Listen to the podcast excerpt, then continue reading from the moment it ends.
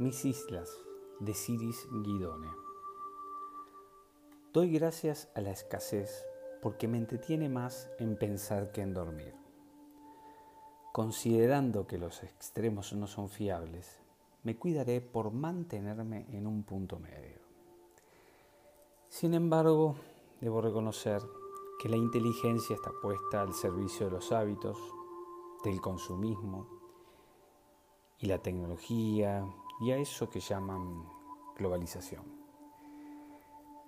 Se ve y se oye lo que conviene al poder o a los poderosos y el corazón ha pasado a ser el punto de apoyo de la vida física.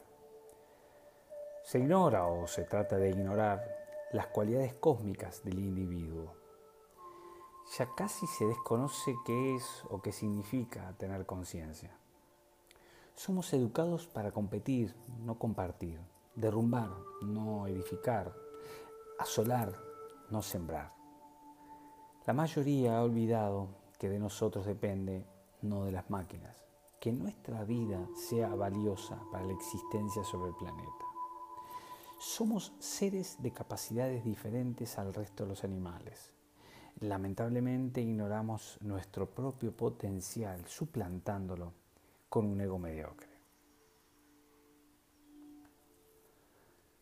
Hemos llegado al punto de no ser impulsivos sino atropellados, donde reflexionar es una pérdida de tiempo, no un valor a conquistar.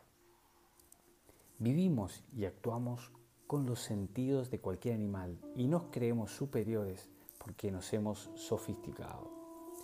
Hemos superado a los animales en crueldad y hemos puesto la inteligencia al servicio del dinero.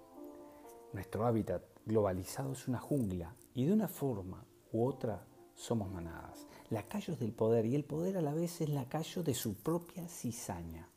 El dinero es necesario, sí, pero inestable, como nuestra vida.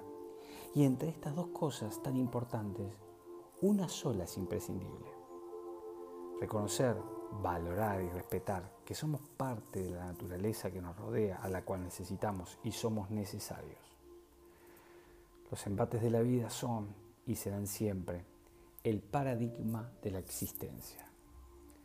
Perpetuarnos, ser faro, servir de guía, que nuestro corazón alimente el amor, la solidaridad, el respeto y la dignidad mantener vivo ese estandarte en la lucha y en la adversidad. El mundo tiene esperanza.